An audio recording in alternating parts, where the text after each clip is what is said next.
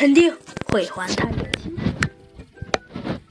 听猴子警长这样说呀，猩猩副官无可奈何地说：“唉，幻先生是个胆量极小的工匠，你们可别吓着他。”说罢呀，猩猩少校的上嘴唇和下嘴唇又有节奏的打起哆嗦来，上牙打下牙，发出哒哒的响声。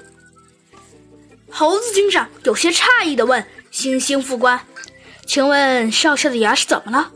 你是在打，你是在打摆子吗？”“呃呃不呃不呃对不起，我小时候得了得了面部神经呃麻痹症。”一着急说话就这样，星星副官下意识地摸了一下下巴。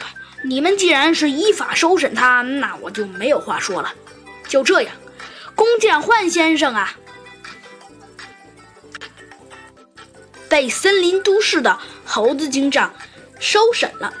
猴子警长、小鸡墩墩、兔子警长和弗兰熊，从国防部带回了猴子警长的警察局。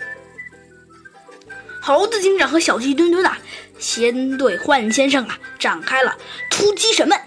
可是谁也没想到啊，审问竟然进行的非常顺利，就连呃就连大天才弗兰熊觉得这也没什么蹊跷啊。不对，确切来说啊，是幻先生的回答简直太惊奇了。